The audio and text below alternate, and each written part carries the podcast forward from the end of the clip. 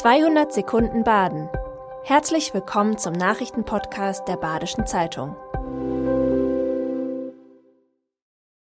Die Nachrichten am Dienstag, dem 4. Juli. Eine Machbarkeitsstudie zum Neubau von Stadtverwaltung und Landratsamt im Stühlinger zeigt, eine räumliche Zusammenlegung der Behörden wäre möglich. Das neue Gebäude würde als dritter Bauabschnitt des Rathauses im Stühlinger entstehen. Die Studie wurde vom Architekturbüro Ingenhoven erstellt, das auch schon das Stühlinger Rathaus geplant hatte. Ein gemeinsamer Standort von Freiburg und dem Nachbarkreis hätte viele Vorteile. Er wäre effizienter und es könnten gemeinsame Abteilungen eingerichtet werden. Das Gebäude soll zudem mit einer Dach- und Fassadenbegrünung das Mikroklima positiv beeinflussen. Noch in diesem Jahr sollen der Freiburger Gemeinderat und der Kreistag Breisgau Hochschwarzwald über das Projekt und die Kooperation über Stadt- und Kreisgrenzen hinweg beraten.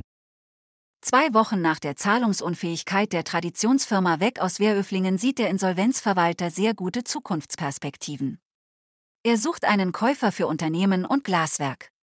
Der traditionsreiche Hersteller von Einmachgläser war durch einen Nachfrageeinbruch und die steigenden Energiepreise in Bedrängnis geraten. Laut Insolvenzverwalter gibt es schon einige Interessenten für die Unternehmensgruppe.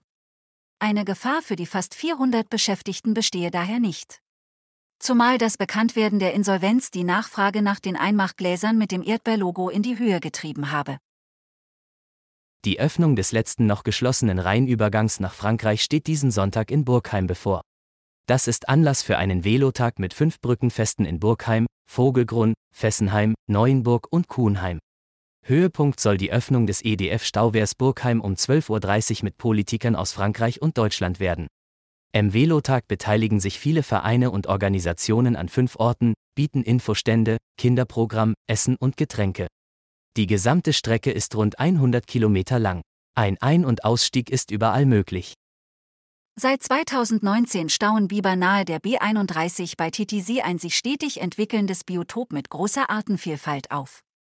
Der Naturschutzbund Hochschwarzwald lädt mit einer neuen Aussichtsplattform zum Beobachten ein. Dadurch soll der Öffentlichkeit ein verträglicher Zugang zum Biberbiotop ermöglicht werden.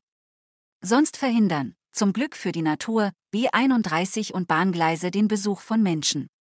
Durch ihre Staudämme schaffen die Biber neue Biotope. Würde man diese künstlich anlegen, würde das vermutlich mehrere hunderttausend Euro kosten. Das neu entstandene Gelände lockt seltene Vogelarten wie die Krickente und den Zwergtaucher an. Auch zur Erhaltung des Grundwasserspiegels trägt der Biber bei. Eine Biberburg wie die im Wieslermoor hält das Wasser. Auf dem Freiburger Weinfest soll ein Getränk ausgeschenkt werden, das vor 50 Jahren in Mode war, dann aber verschwand. Jetzt wird der Party- und Sommerwein, Badisch Rotgold, neu aufgelegt. Der Wein besteht dabei aus zwei der erfolgreichsten Weinsorten Badens, nämlich überwiegend Grauburgunder und dazu Spätburgunder. Früher wurden gerne die restlichen Trauben für den Rotgold verwendet. Diesmal soll es jedoch kein Billigwein werden. Winzer Andreas Hiss in Eichstätten hat Trauben aus ausgesuchten Lagen verwendet. Das war 200 Sekunden Baden. Immer montags bis freitags ab 6.30 Uhr.